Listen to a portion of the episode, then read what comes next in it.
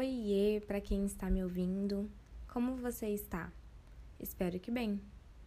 Seis dias depois que meu pai havia falecido, foi o meu aniversário e também o dia que eu retornei ao trabalho. Foi um dia bem difícil no começo, porque eu acordei e pensei, nossa, como que eu vou passar esse aniversário sem o meu pai? Mas depois que eu cheguei no meu trabalho, ficou tudo mais leve. As pessoas que trabalhavam comigo são pessoas incríveis e elas fizeram de tudo para que eu tivesse um dia bem tranquilo. Todas respeitaram bastante o meu momento e me deixaram bem à vontade. Foi muito bom. A rotina do trabalho voltou com tudo e com ela também veio a correria para a mudança de casa. A pressa para resolver tudo só aumentava, porque tinha muitas coisas para fazer. A gente estava reformando a casa que a gente mora atualmente e eu estava trabalhando bastante também. E eu olhava para minha mãe e eu via que ela estava muito mal. Que ela não estava assimilando bem o que havia acontecido, ela parecia que estava meio que em transe. Estava bem difícil o modo como ela estava reagindo. Então eu acabei tomando a frente bastante das coisas. Passados 20 dias que meu pai havia falecido, a minha mãe e eu nos mudamos para a casa que a gente mora atualmente, com a intenção de ir para um lugar menor e também com menos lembranças. E em janeiro deste ano, eu passei a trabalhar mais por ter sido efetivada no meu antigo emprego. A princípio, foi algo muito bom porque ocupava bastante a mente. Era bom estar mais tempo assim ocupada para não ficar sofrendo tanto. E os três primeiros meses foram bem difíceis porque eu passava o dia razoavelmente bem, porque eu estava trabalhando muito, mas quando chegava a noite eu chorava assim muito, muito, muito, muito. Eu definitivamente não havia tido tempo pra, para o luto tinha dias que eu acordava, assim, para ir trabalhar e eu pensava, nossa, como eu queria ficar em casa. Mas, né, o dever me chamava. E esse momento, assim, pro luto, eu considero hoje em dia como um momento extremamente importante. Eu acho que é muito necessário que as pessoas elas passem pelo luto, que elas vivam o luto como ele deve ser vivido. E depois disso, assim, dessa loucura, essa correria que foi esse começo de ano, começou a quarentena. Não que ela tenha sido ou que ela seja algo bom, longe disso. Mas foi um momento em que eu tirei férias do meu trabalho e eu pude de fato viver o meu luto.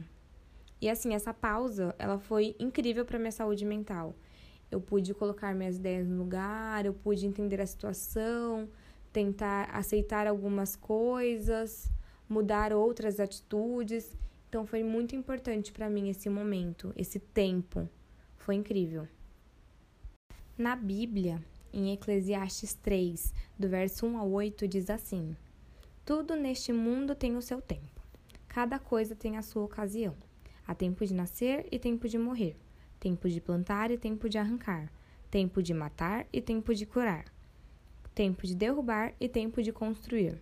Há tempo de ficar triste e tempo de se alegrar, tempo de chorar e tempo de dançar tempo de espalhar pedras e tempo de juntá-las, tempo de abraçar e tempo de afastar. Há tempo de procurar e tempo de perder, tempo de economizar e tempo de desperdiçar, tempo de rasgar e tempo de remendar, tempo de ficar calado e tempo de falar. Há tempo de amar e tempo de odiar, tempo de guerra e tempo de paz. É isso. Por hoje é só e logo logo tem mais podcast. Fique agora com um trecho da música Agradecer. Senhor, já vivi muita desilusão, mas venci. Eu venci.